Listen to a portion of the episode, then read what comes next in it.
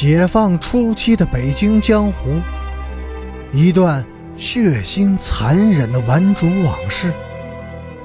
欢迎收听《北京教父》第二百三十九集。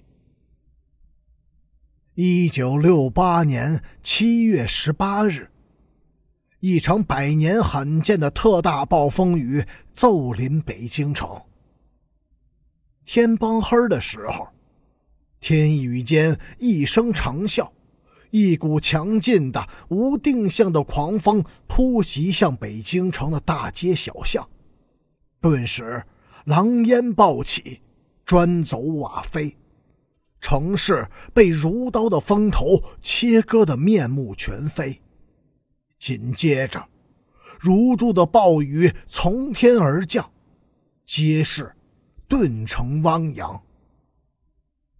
第一阵风起，城区北路的供电系统就被摧毁了，整个西城区彻夜无灯无火，沉浸在暴雨和巨大的恐怖的黑暗中。这是犯罪者的节日。青年湖中学在这个暴风雨之夜发生了一起重大盗窃案件。失窃的是学校图书馆。文化大革命以后，几位教师对馆藏图书做了清理，将涉嫌风姿修缮的书籍和全部有价值的藏书集中堆放在教学大楼五楼的一间大教室里。为了防止这部分图书被窃和流失，学校几任掌权者都把这间教室作为保卫防范的重点，进行了尽可能的加固和密封。以后的几年中，曾发生过多起针对藏书室的盗窃活动，均未成功。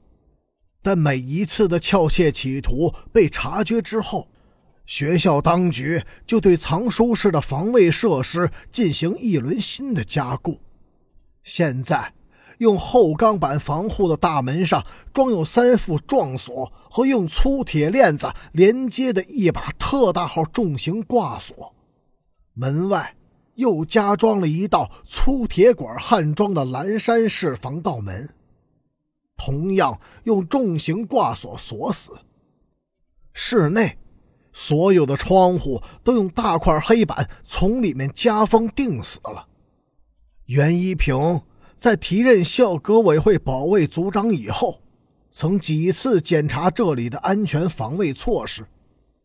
他的印象和评价是：固若金汤，万无一失。据说他曾把一个关押在保卫组的号称妾神的佛爷带上过五楼。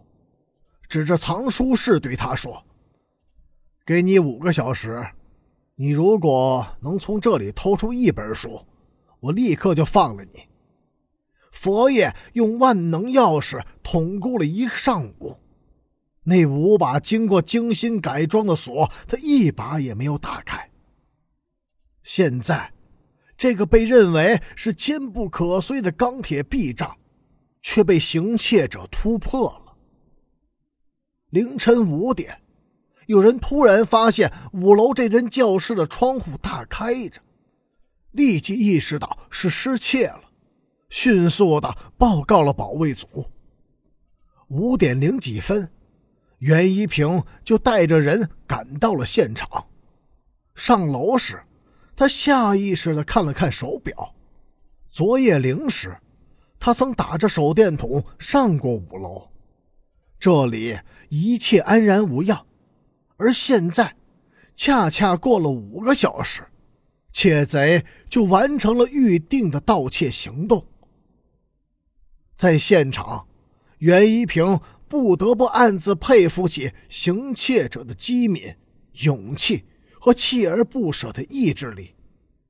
从作案过程看，行窃者先用钢锯锯断了挂锁的铁链。然后从楼道中部的盥洗室的窗户钻出楼外，沿着窗下的那道仅六公分宽的砖棂贴着墙面行进了五米，打碎了教室的窗玻璃，撬开封堵的板障，进入了教室。再以后就一切顺利了，撞锁已经不能发生作用，图书是从大门堂而皇之的搬运出去的。